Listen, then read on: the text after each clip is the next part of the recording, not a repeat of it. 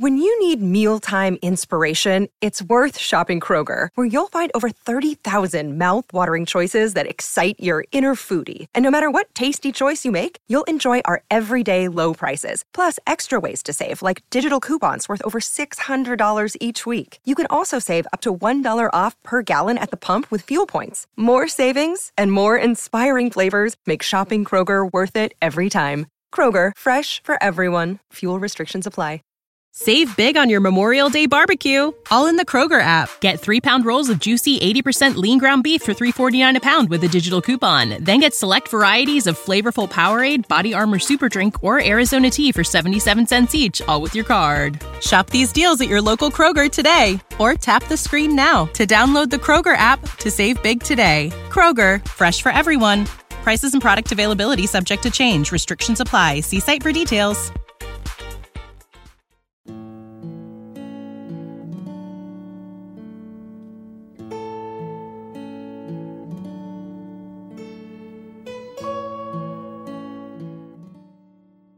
每个月用耳朵搞定两本书，一年与二十四本好书相遇。大狗熊陪你轻松阅读。月亮的月，读书的读，Read with Bear，狗熊阅读。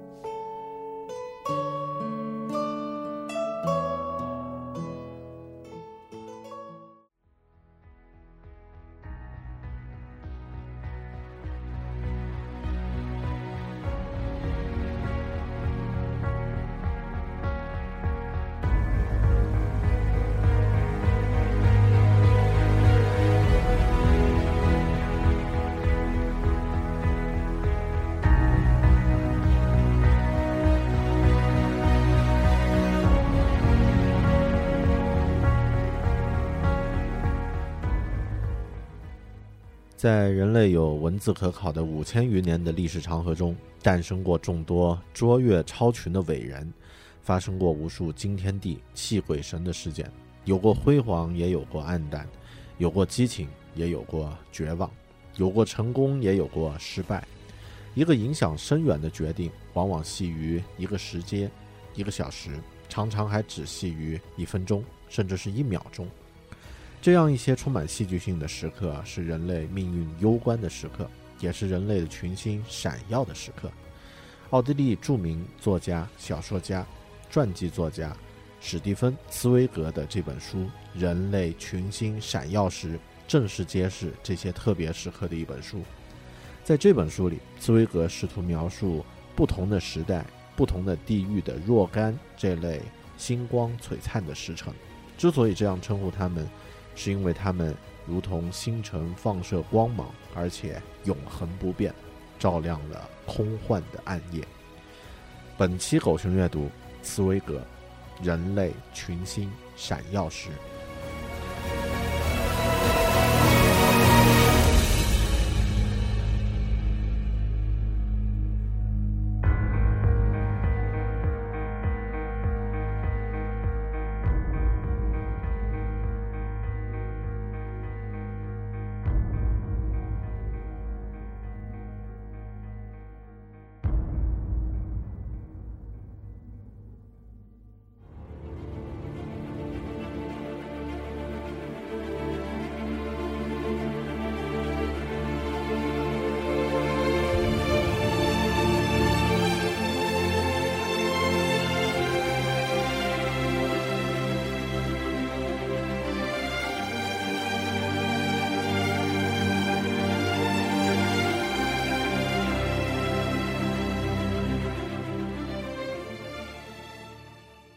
不朽的逃亡者，太平洋的发现，一五一三年九月二十五日。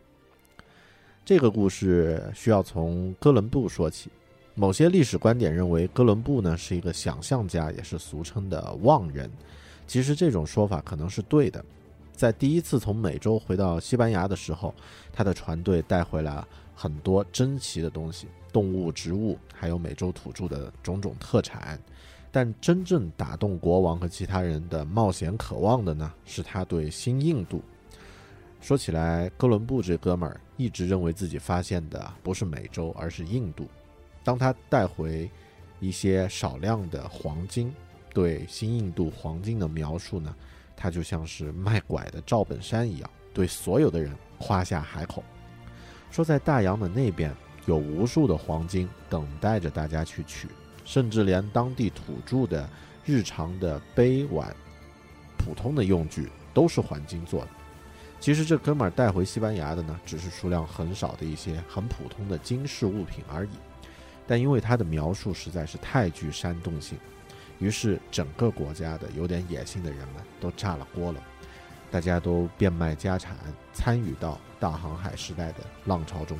所有的人都想都想在这个时代去抓住机会，获得财富、名誉和地位。听起来和我们现在的创业潮也很像。当然，结果和我们现在的情形也很像。除了一些精英们投身探险之外，也有不少渣仔打算在大时代呢找到自己的机会。在伊斯帕尼亚奥拉岛，也就是现在的海地岛，就充斥着各种流氓、水手、难民、赌徒、骗子，三教九流。岛上的一位叫做马丁·费尔南德斯·德恩西索。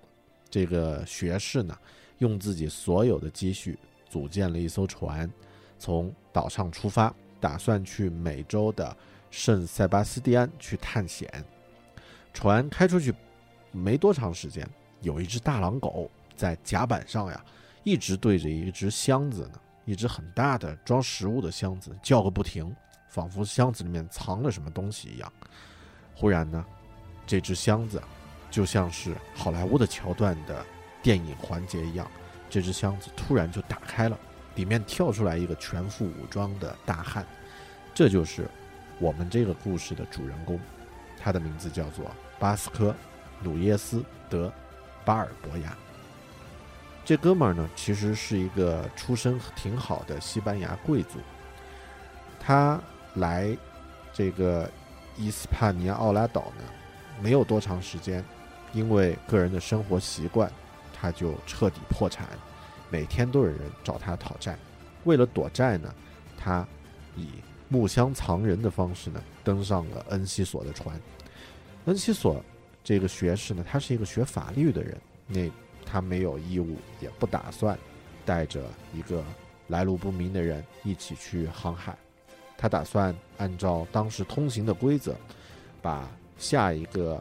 发现不管是有人还是没有人的岛呢，作为流放巴尔博亚的一个地方。但后来情况出现了转折，路上还没有遇到一个新的岛，他们遇到了另外的一艘新的船。带队的人呢，就是之后大大有名的毁灭了印加帝国的西班牙人弗朗西斯科·皮萨罗。皮萨罗告诉恩西索说。塞巴斯蒂圣塞巴斯蒂安这个地方已经没了，他们就是最后撤离的人。这个整个这个岛呢已经被荒废了啊，没这个地方了，你们也不用去了。这个时候大家就突然目标没了，都很彷徨啊。接下来我们去哪儿呢？那巴尔博亚这个嗯机会主义者就站出来说，当年呢他出海的时候呢，经过一个呃不远的地方，叫做达连。那这个地方呢，在现在位于巴拿马附近，啊，那说这个地方呢挺好的，然后呢可以以它为据点进行新的世界的探索。那大家一想，这个时候对他们来说只有另外一个选择呢，就是返回他们来的这个伊斯帕尼奥拉岛。那这个不是一个好选择，大家就觉得好不容易才从那里出来，我们继续往前走就好了。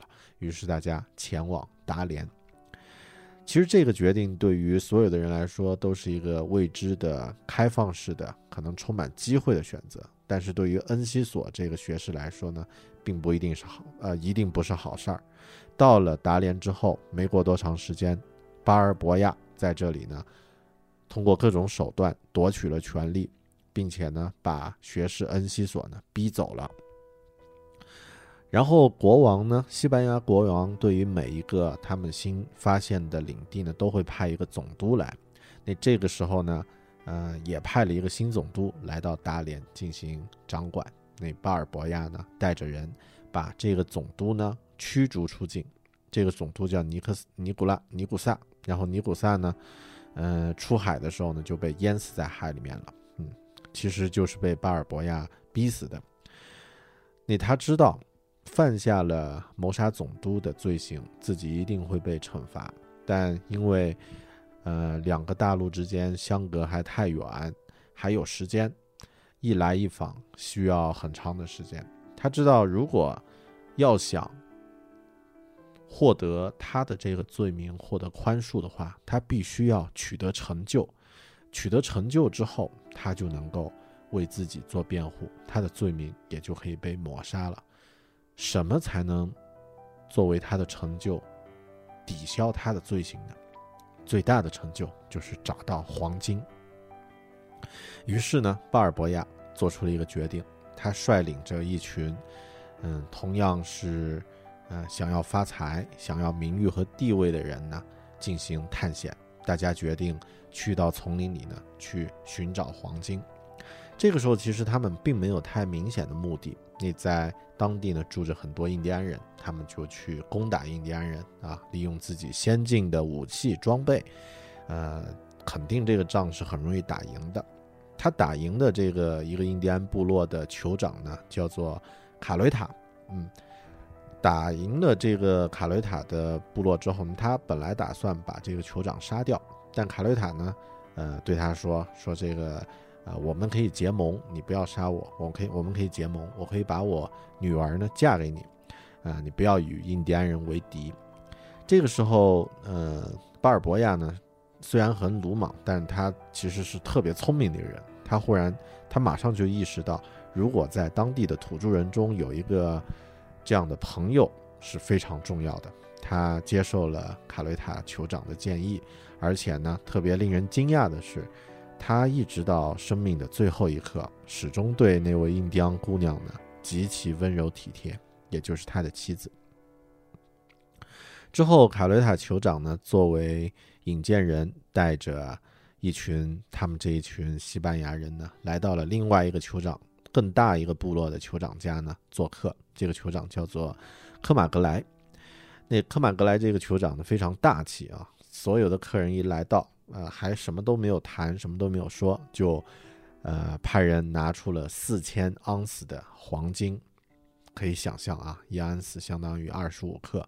啊，也就是这个，那我就不算了，反正是非常，呃，非常丰厚的一份礼物就放出来，然后呢，这群西班牙人就疯了，大家就都成了野狗一样，开始抢夺、打斗啊，互相之间为了这个金子的这种贪婪，就全部展露出来，之前还彬彬有礼，忽然就原形毕露。那这个酋长就特别的瞧不起啊，说这个科马格莱酋长一看说，哎，你们这点金子就弄得那么，那么那么这个形象都没有啊，这个节操尽碎。嗯，其实，在远远处高高的群山后面，还有一片辽阔的海洋，在那片大海里面呢，所有的河流漂河流都带着金子汇入大海，要多少金子有多少金子。巴尔博亚听到这里呢，他意识到这就是自己要寻找的目标。酋长科马格莱描述的那个有这个金河流向的大海呢，就是他要去寻找的地方。那里有黄金，还有所有的著名探险家到那个时候还没有找到的另外一个大洋。谁能够去发现这个地方，谁就能够名留千古。在科马格莱酋长家里的这一个小时呢，决定了巴尔博亚的命运。从这一瞬间开始，这个出来撞大运的冒险家的生活呢，便有了一种高尚的、超越时间的意义。之后呢，他把自己的人手收整了一下，就准备去进行这个探险的工作了。你过程中，当然他也做了准备，他派人写信给国王。呃，发出信件说这里发现了新的金子，需要这个带领探险队前去寻找，申请国王派给他一千人进行探险。但之后呀，呃，这个情况出现了转折。之前回到西班牙的恩西索学士把巴尔博亚杀死总督的这些消息啊，这个占地为王的消息呢，带回了西班牙。西班牙呢派兵要来，呃，这个剿灭这群叛军。所以到这个时候知道消息了以后呢，只有一个办法能够救巴尔博亚，使他不至于被自己的大胆行为受到惩罚。什么事儿呢？就是去干一桩更大胆、更勇敢的事儿。如果他在法官到达之前，在捕利捉住他、拘捕他之前，能够去发现另一个海洋，发现新的黄金之地，他就得救了。在人类居住的世界的尽头，对于他来说呢，只可能有一种逃亡的形式，那就是把自己逃逃亡到更加宏伟壮丽的事业中去。逃遁到不朽的事业中去。这个时候，他决定不再等待为征服那片大洋，恳请西班牙派来的一千人、一千个士兵的到达了，也不等候法官前前来了。他直接就带着一样和他坚决的一小批人去冒险来干这件大事儿。与其双手被捆绑着屈辱的被拖上断头台，不如为这样的一个冒险行动去光荣牺牲。于是呢，他召集了一百九十个士兵。这块殖民地的几乎所有武装人员呢，都表示愿意追随他。他们都是职业的士兵，因为呃一直在战争中生活，装备都不用操心。在一五一三年九月一日，为了摆脱绞架、摆脱监狱，英雄和匪徒、冒险家和叛乱者集于一身的。努涅斯·德·巴尔博亚开始逃亡，开始了他向不朽的事业的进军。一五一三年九月一日，他们出发，前向那个传说中的，嗯，另外一个大洋的方向，这个进行前行。其实可以想象啊，很少的一些人在充满了未知的丛林中，充满了危险的这个密林中去往前探索。然后呢，可能还会有印第安人出没进行攻击，这样的这个行程呢是非常的困难，非常难以想象的。嗯，都不用细说了啊。经过了十八天，他们艰苦卓绝的这个旅程呢，最终呢，即将到达大洋的旁边。那个时候，他们还并不知道自己快要到了，在。即将发现这个大洋之前呢，他们遭到了印第安人的袭击。那作为带着先进武器的这个欧洲人呢，他们当然是打败、打赢了印第安人，并且呢，俘虏了很多人。然后。他们做了一些在现在来看特别残忍的事情，把印第安人绑在一起，然后呢让狗去把印第安人咬死啊，撕扯他们的尸体，啊，相当于是把这些俘虏呢虐杀了。这件事儿呢，也让第二天之后发现新的太平洋这件事儿呢变得不那么光彩。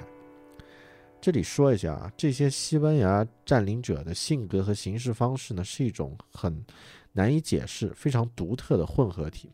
一方面呢，他们有基督教才有的、基督徒才有的那种虔诚和信仰狂热，发自内心的去祈祷；同时呢，他们又以上帝的名誉去干出历史上最卑鄙无耻的、非人道的勾当。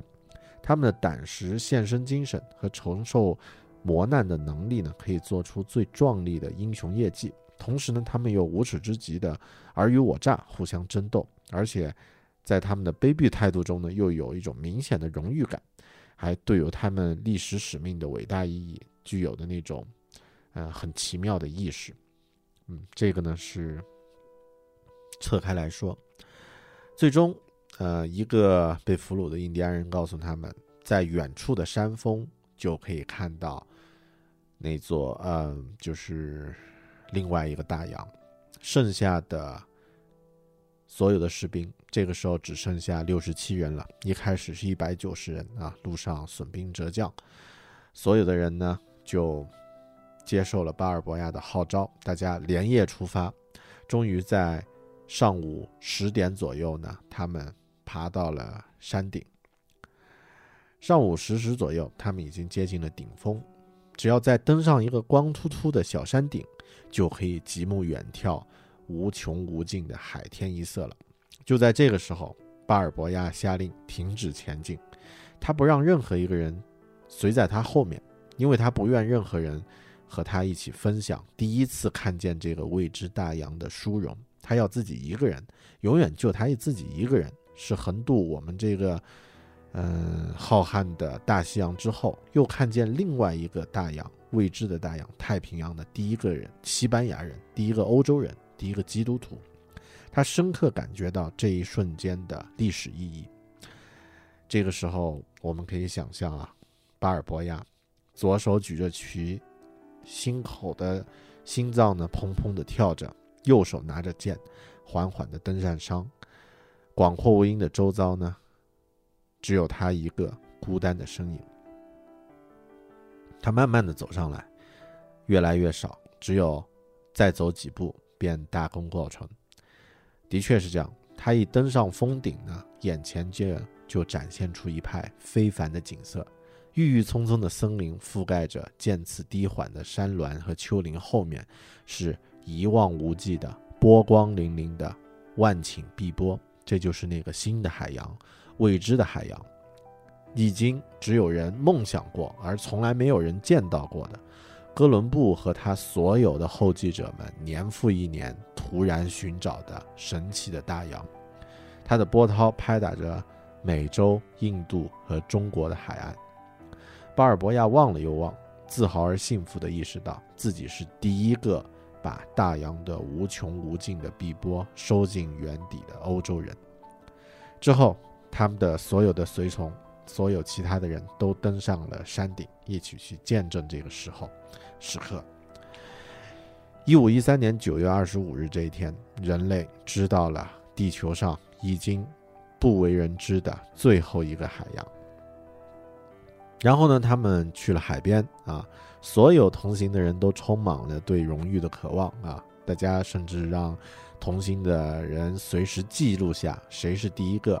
把手伸进新的这个大洋的人之后呢，他们又见到了在海边的印第安人和海和印第安人呢互换了珍珠。他们听到了印第安人描绘在远山后面有另外一个充满了遍布黄金的帝国，叫做比鲁，也就是我们现在熟悉的秘鲁。这个时候，巴尔博亚又有了新的。嗯，想要征服的目的地。一五一四年一月十九号，他们回到了自己的大本营，大家都分到了很多钱，就连巴尔博亚的那条狗，他自己的这个嗯爱犬都分到了五百金币所。好好景不长。六月，过了几个月之后呢？西班牙国家派来的舰队来了，派来了新的总督，叫做佩德拉里亚斯。那这个时候，佩德拉里亚斯面临了一个非常尴尬的境地：一方面，他是来呃平剿当地的叛乱，要捕获巴尔博亚的；但另外一方面呢？巴尔博亚已经先于他而完完成了发现新的大洋、带回黄金的壮举。那这个时候，总督呢，处在一个非常尴尬的状态。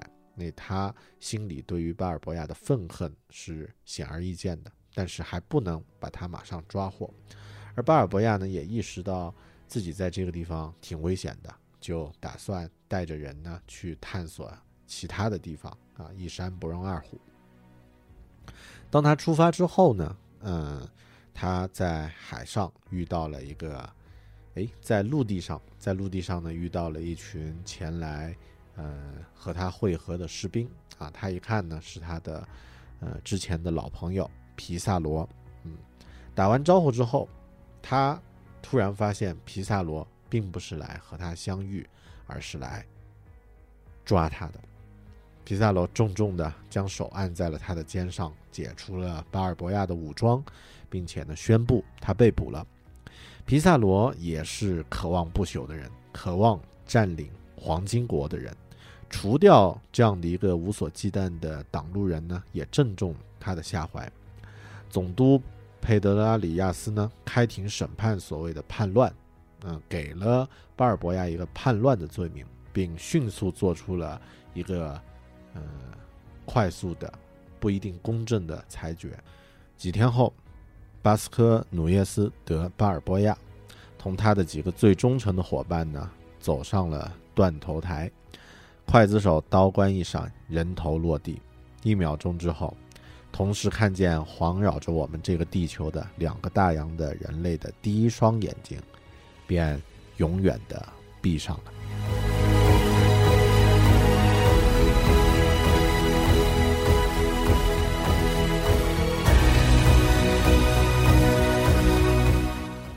这就是人类第一次发现太平洋的故事。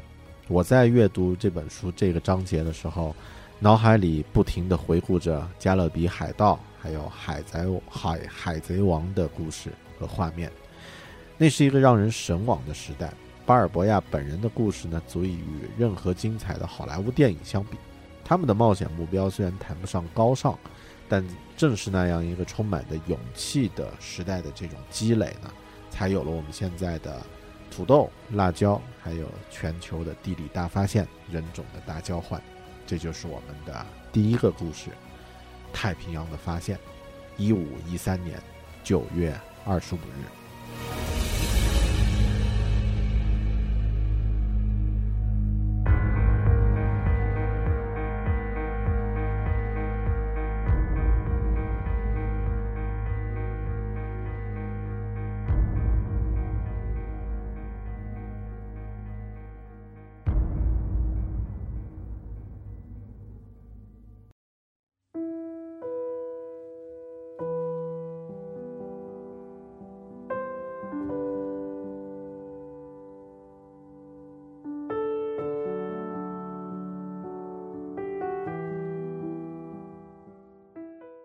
拜占庭的陷落，一四五三年五月二十九日。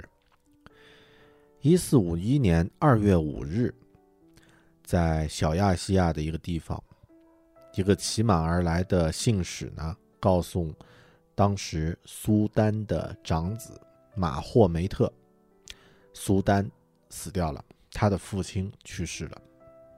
听到这个消息之后。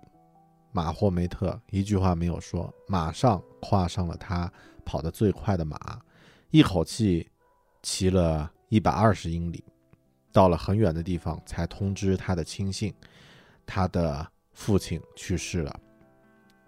之后，他继承了苏丹的位子，登上位子的第一件事儿就是把自己未成年的弟弟溺死。再把执行这个命令的凶手呢干掉，他正式成为了奥斯曼帝国的统治者。这个年纪轻轻、性格暴烈又好大喜功的马霍梅特，继承了土耳其苏丹的这样的一个地位。这消息呢，让拜占庭惊恐万分。马霍梅特的决心远远超过他先祖的功业，人们知道。人们感觉到，他第一个打击的目标必将是君士坦丁和查士尼丁皇冠上硕果仅存的璀璨宝石——拜占庭。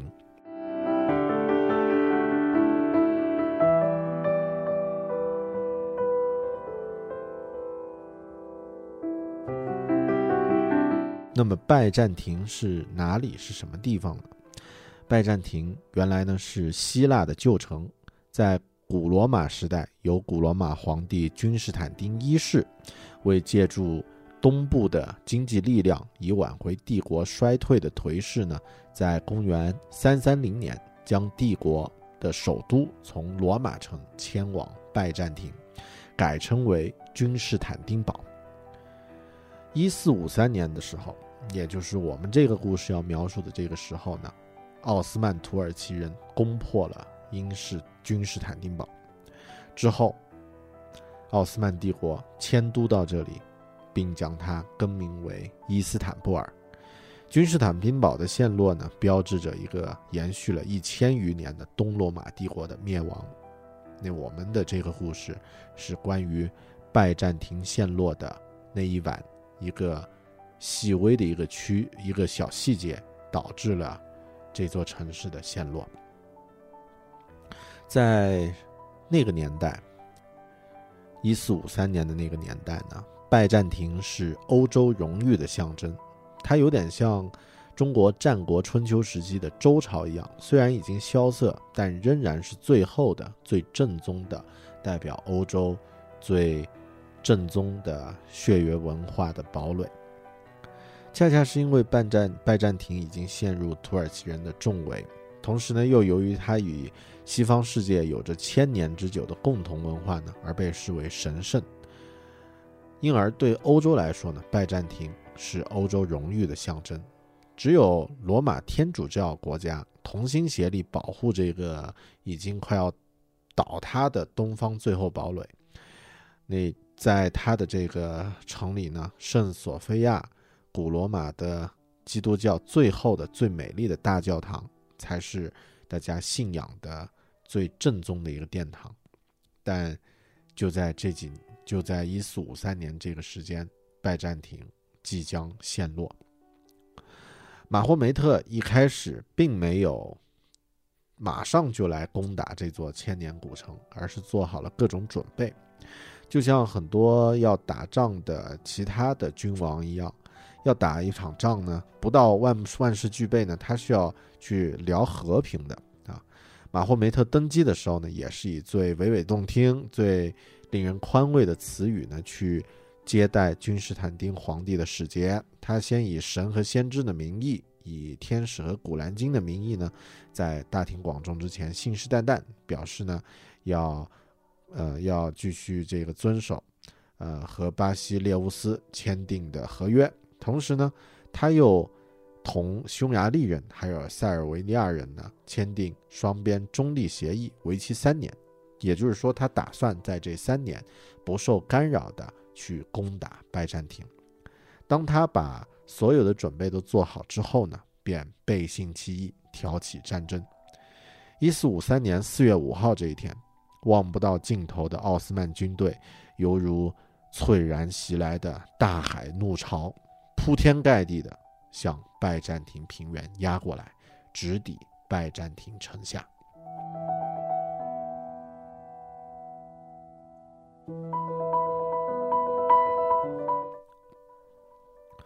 这座城市啊，拜占庭这座城市呢，有三重，实际上是呈现一个三角形。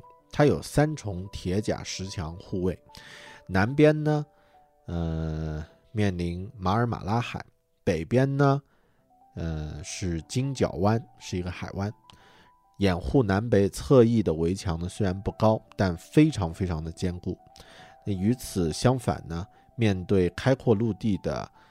泰奥多西城墙呢巍然耸立，这座城市的城墙呢是几乎无法攻克的。为了解决能够突围的问题，要攻打这座城市呢，需要有军军事技术上的技术上的一个重大突破。所以，奥斯曼帝国的所有的军事研究者和工程师呢，都在接受了国王这个苏丹的重赏。研究新式的大炮，当然有钱有决心，这件事呢是可以做出来的。最终，他们做出了杀伤力巨大的巨炮，试验成功，在奥斯曼帝国可以投入使用。然后试验成功之后呢，他们用几乎不可能的这种意志，呃，改变这个具体的客观条件，将巨炮呢运往，呃。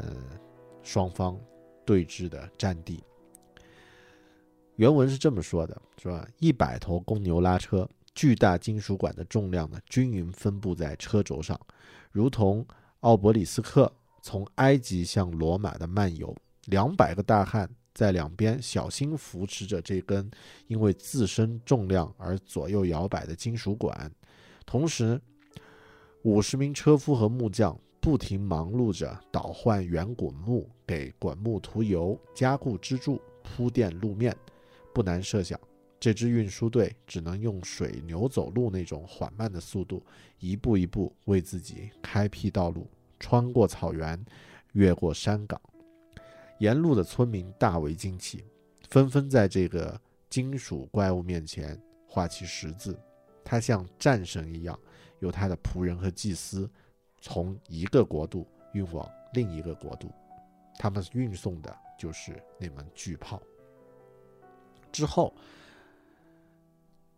奥斯曼帝国还将运送另外的十几个巨炮前往主战场。看来，拜占庭是必须要面对陷落的命运了。而这个时候，欧洲作为嗯拜占庭的后援大后方呢，其实却充满了各种各样的政治斗争和旁观围观的态度，就像我们经常在影视作品里面看到的一样。这个时候的欧洲并没有对拜占庭呢施予重大的援手，但毕竟还是有增援，在。双方对峙不久之后，欧洲呢来了增援的四艘，呃四艘船，护送着运粮食的这个粮粮船呢，突破了这个港湾。奥斯曼帝国的这个军队里面其实都是小船，并不能够直接同同这个啊欧洲的这个船呢在速度上抗衡。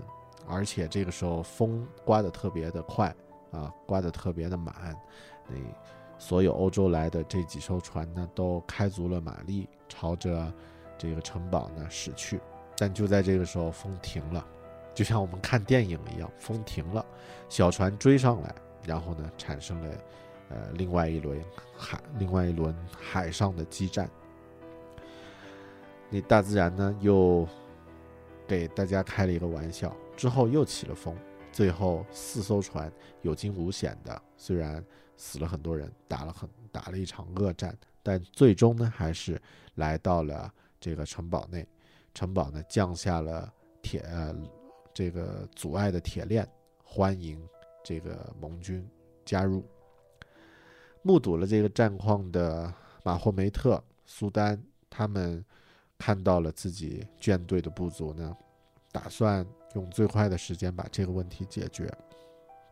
苏丹想出了一招，没有任何人能够想得到的方式。他没有在就地去建造新的船只，那需要好几个月的时间，而是将它在陆地的另外一面，在海湾里面停泊的那些船呢，通过陆地的方式运送到这个打仗的海湾里。滚木涂上厚厚的油脂，滚动起来。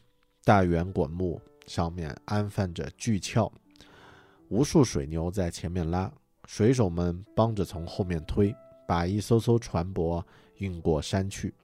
夜幕低垂，视线模糊，这次不可思议的漫游便开始了。像一切伟大事业一样默默无闻，像一切办得聪明的事情一样深思熟虑。奇迹中的奇迹完成了。过了第二天。一支舰队越过了山岭。这样的话，当君士坦丁堡的人们醒过来，他们发现，在海湾里，奥斯曼帝国的舰队正整整齐齐的列在一起，在城下对峙。援军，欧洲的援军这个时候已经无法开进海湾了，而且。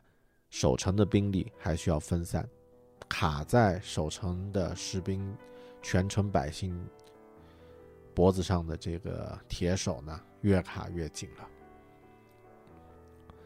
在攻城之前，马霍梅特许诺，他以安拉的名义发誓，以穆罕默德和四千先知的名义发誓，以他父王等等的头颅和他孩子的。战刀发誓，破城之后，他的将士将有权任意掠夺三天，城墙里面的一切，无论家具、财物、金银首饰、珠宝、珍珠，男人、妇女、儿童，通通属于胜利的士兵。除了攻克东罗马帝国这座最后堡垒的光荣，他本人放弃分享任何战果。在这样的一个、这样的一个命令的许、这样一个许诺的要求之下，所有的人的情绪都被调动起来了。最后这一天，决战来了。这一天，马霍梅特和君士坦丁两人都清楚，这一天将决定几百年的历史。在最后的时刻呢，欧洲的最正宗的教堂里面的最富丽堂皇的圣索菲亚大教堂，所有的教摒弃了前嫌，两大教。都来到了这里，大家全部的臣民都集中在这里进行祈祷。东摩拉东摩呃东罗马帝国最后一次安魂弥撒开始了，因为在查士丁尼的这座大教堂里，这就是基督教的最后一次祈祷了。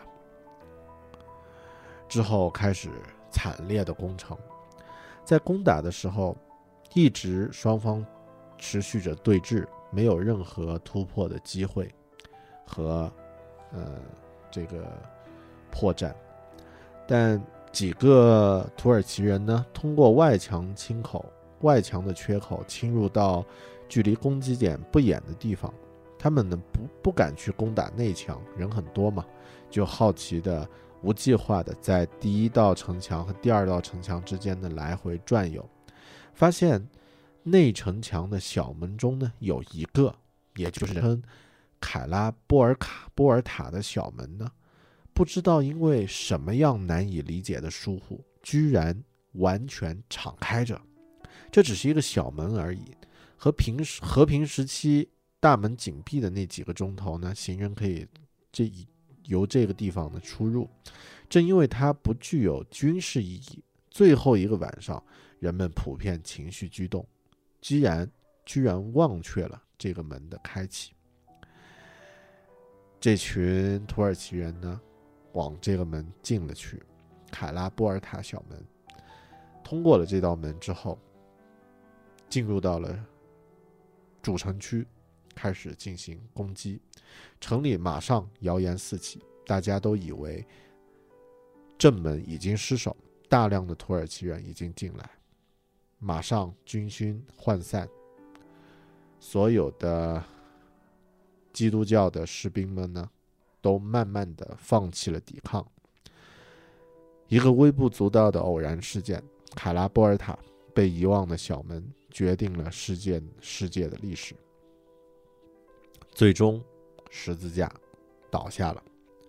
胜利者马霍梅特遵遵守他的誓言，可怕的履行了他的诺言。在第一场大屠杀之后呢，他听任所有的士兵呢肆意掠夺全城的所呃房屋、教堂、修道院，男女妇女、男人、妇女、儿童，成千上万的人像地狱里的魔鬼一样，在大街小巷狂奔，每个人都要抢在别人前面去掠夺、去杀杀戮、去去去盗取、去争抢。十字架。最终倒下了。巨石坠毁的声音在教堂，在教堂外的远方回荡，整个西方为它的倒塌而震颤。金号在罗马，在热那亚，在威尼斯发出回荡，犹如告警的隆隆雷声，传往法国和德国。欧洲凛然意识到，由于他的麻木不仁，命运注定的一股破坏的暴力，从不祥的凯拉。波尔塔这道被遗忘的小门突然冲了进来，这股势力将欧洲束缚几百年之久，使其无从发挥自己的力量。然而，历史好比人生，暴悍的心情无法使已经失去的一刻重返，绝无仅有的一个小时所耽误的千载难以赎回。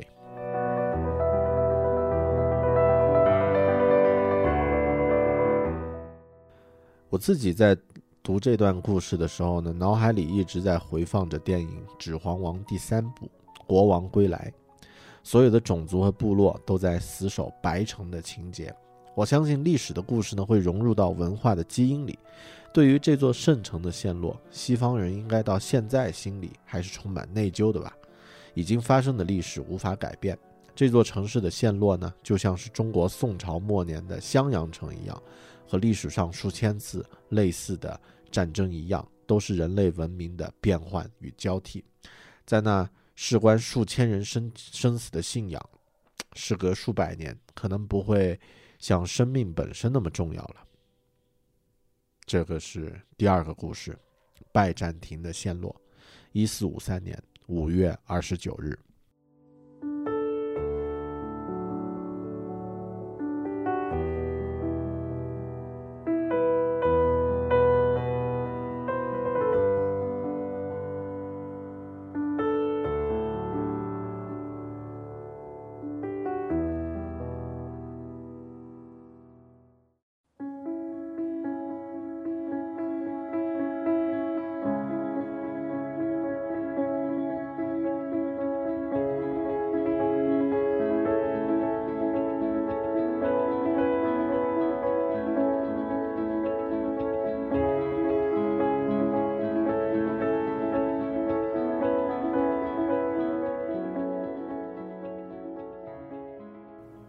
南极争夺战，斯科特队长，南纬九十度，一九一二年一月十六日。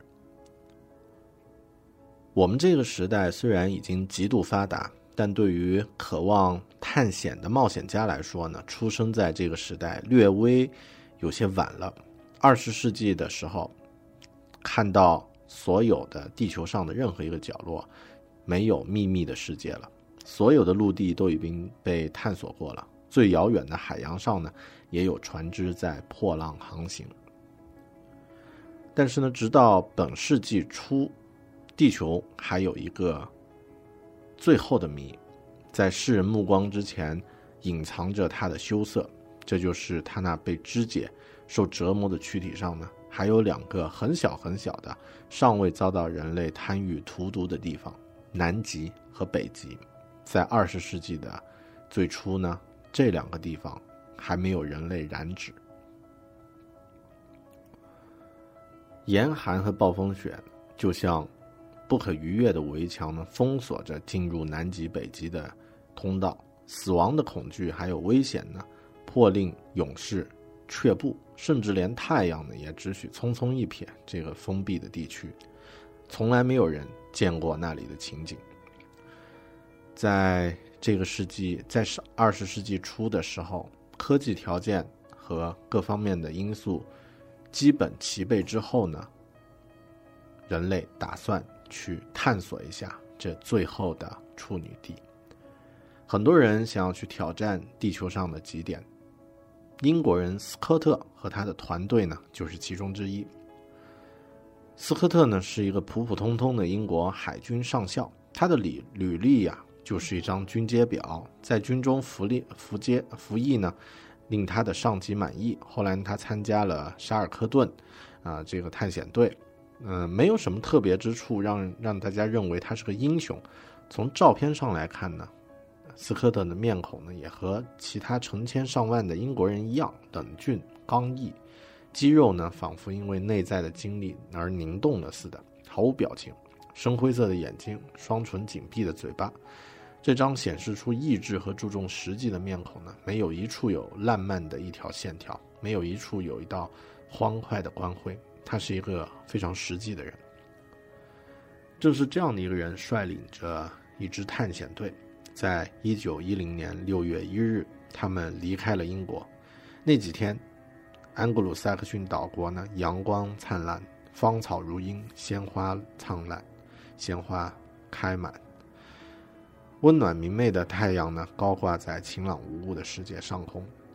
当海岸线逐渐消失的时候，他们异常激动，深知这次告别温暖、告别太阳、一去经年，也许有的人将永远都不会再回来了。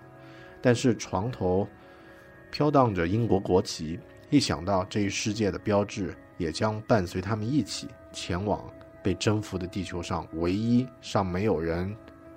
入主的地带呢，他们心里也感到一种不一样的荣誉感和安慰。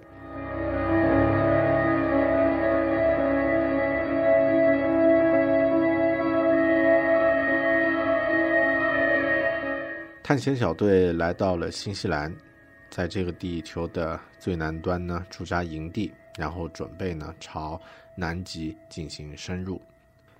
之后，他们在当地驻扎，三十个人呢在等待天气慢慢的进入到可以进行勘察、可以进行探险的季节。可是有一天呀。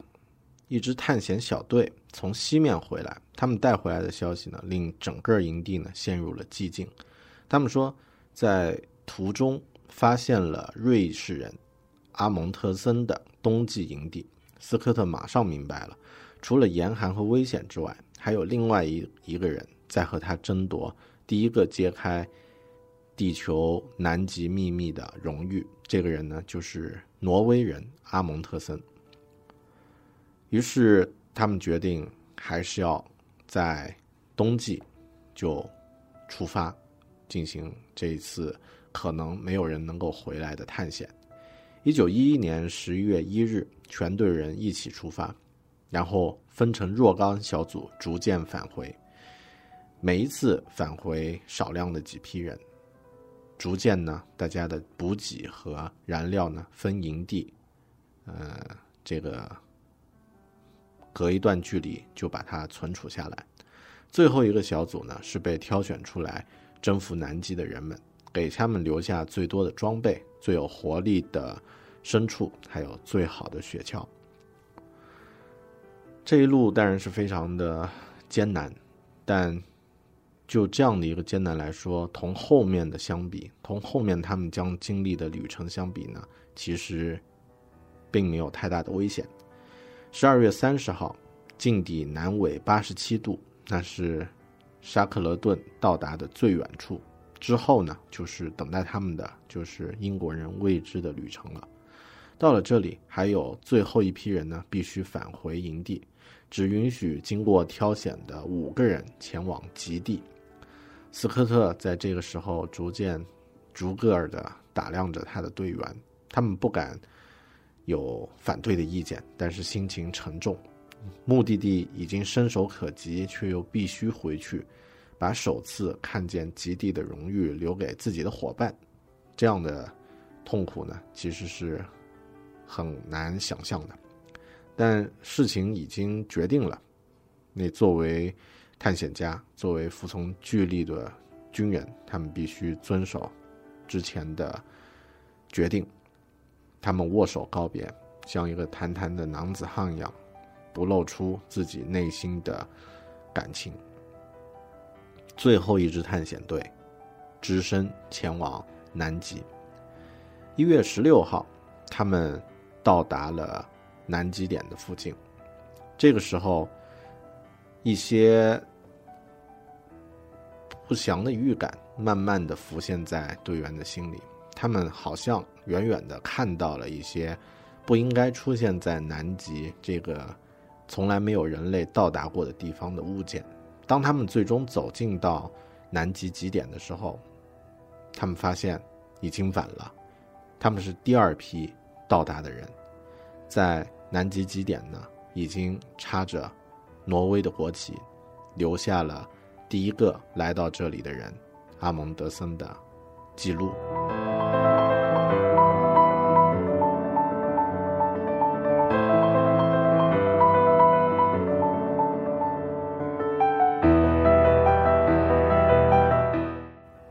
几百万个月的光阴流逝过去，他们仅仅晚来了一个月，就成为了第二批人。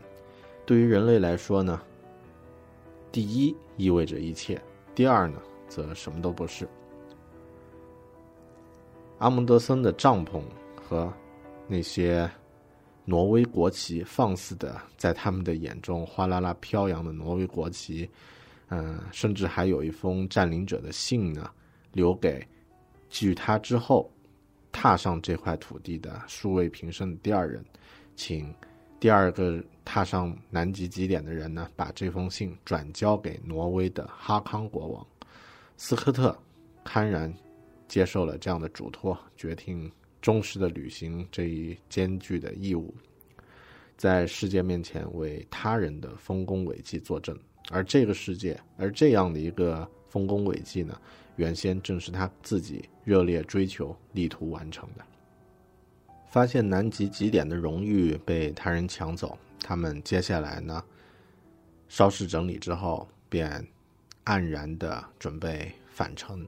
返程的路上，等待他们的有更加剧烈的暴风和更加恶劣的气候。其实还有他们被打败了的信心，在来的时候充满了探索未知的喜悦和信念，但看到了这样的信念已经破灭了。返程的路上，其实危险就会增加更多的成分。而这个时候，南极的天气进入到了一年中特别差的季节，所有的人在返回的途中都。面临着非常严重的寒冷，他们必须严格无误的按照来的路线往回走，才有可能找到之前布置的营地，找到之前留下的燃料、食物，还有一些其他可以抵御的工具。这个过程非常的难，每一天他们在暴风雪中只能走几公里、十几公里，而最后呢？逐渐有队员慢慢的崩溃了。首先离开他们的一个队员精神失常了。之后又有一位叫做奥兹的上尉，劳伦斯·奥兹呢，他的双腿已经被彻底冻僵，无法再往前拖，呃，一直以无法再以大家的速度往前走了。奥兹呢，拖着冻僵的双腿，又和大家一起走了几公里，走到了夜间的宿营地。他和大家在一起睡到了第二天早晨。清早呢，往外张望，外面的暴风雪在怒吼。奥兹突然站起来说：“我想出去走走。”他对朋友们这么说：“也许在外面待一会儿。”其他人听到这样的话都站立了。大家都知道，走一会儿意味着什么。但没有一个人敢说一句话阻拦他，没有人敢伸手和他道别，因为所有的人都敬畏地感到，英国的皇家禁卫骑兵上尉劳伦兹·奥兹要像一个英雄一样去迎接死亡。他最终走出了营地，再也没有回来。只剩下三个人了。时间是三月二十一日，距离之后的一个。接待营地呢，只有二十公里，在那里呢，可能有燃料，有其他的物资，但他们现在面临着剧烈的暴风，他们根本无法离开现在的帐篷。温度计显示，这时是零下四十度，燃料几天之后没有了，失去了取暖的燃料，一切希望都破灭了。到了三月二十九号。他们知道不会再有奇迹来了，暴风雪一天比一天来得更猛。仅剩的三位探险家呢，爬进了自己的睡袋，默默等待着自己的死亡。在濒临死亡的时刻，斯科特上校给他之外的所有他认识的人写信。这些书信是十分奇妙的。面对死神，这些信里没有一丝一毫渺小的悲伤，字里行间呢，似乎吹进了这没人居住的天空水晶般的清澈的空气。信是写给几个人的，却是说给全人类听的。他们是写给一个时代的，但又是万古长存的。他给他的妻子写信，提醒他要照顾好他最宝贵的遗产，也就是他们的儿子，提醒他。主要是注意不要让他变得懒散软弱。他在完成了世界历史上最伟大的业绩之后呢，做了这样的一个自白。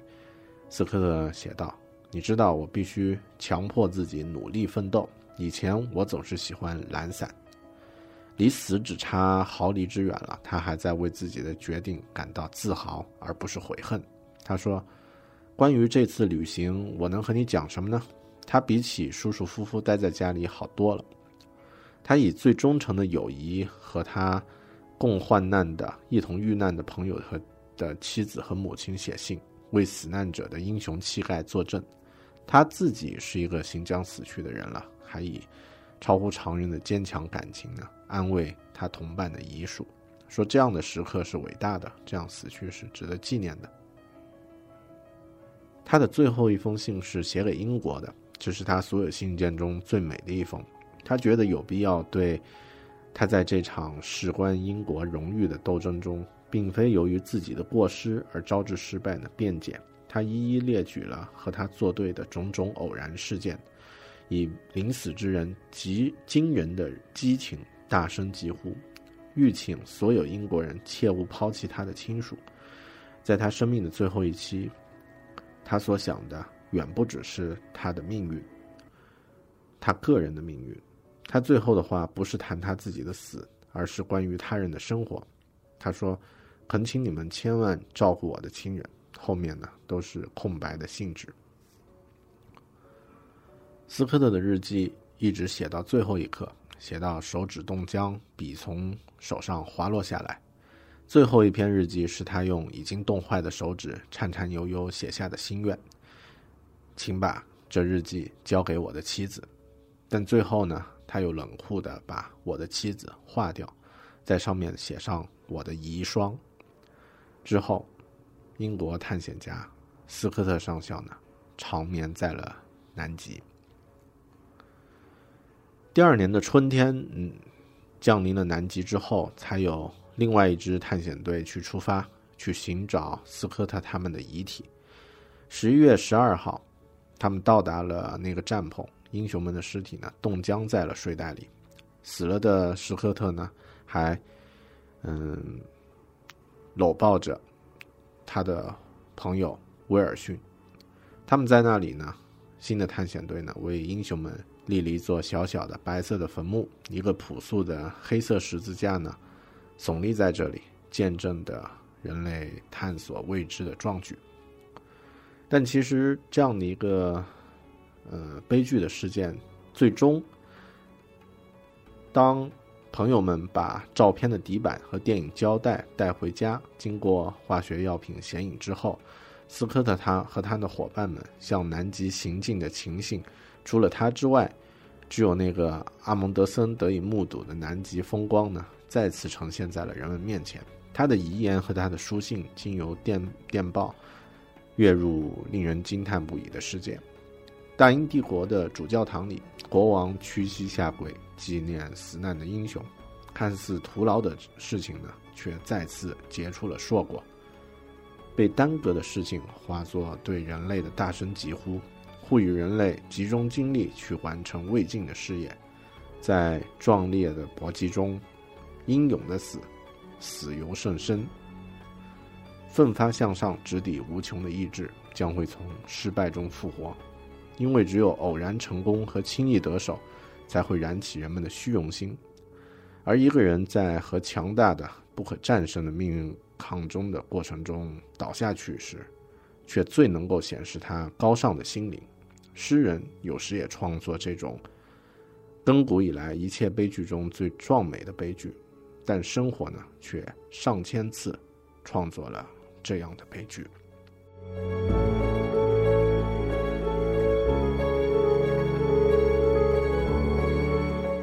上面讲的其他几个故事大多是关于成功的，而最后我们分享的这个故事呢是关于失败的。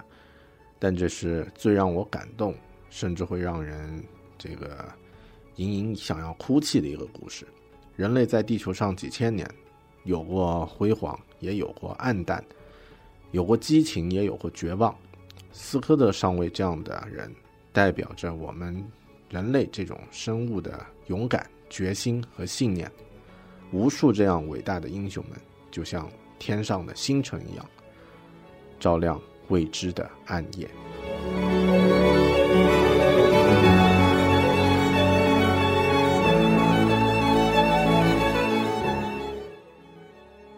以上讲的故事呢，出自《狗熊阅读》第六期，关于奥地利作家茨威格的名作《人类群星闪耀时》，其中还有更精彩的几个故事，在狗熊阅读的会员专享节目里面等待着你的收听。如果你感兴趣，不妨加入狗熊阅读计划，一年和二十四本优秀的好书相遇。狗熊阅读，Read with Bear，可以访问官方网站 readwithbell 点 com 去查看详细内容。谢谢你的收听，咱们下期再见，拜拜。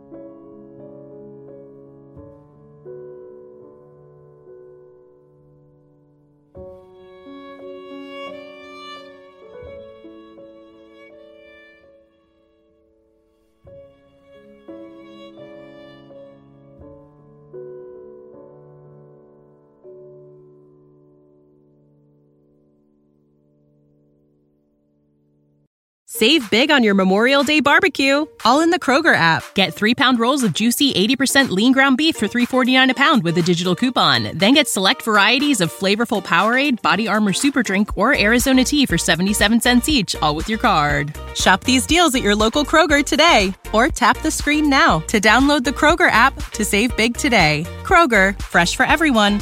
Prices and product availability subject to change. Restrictions apply. See site for details.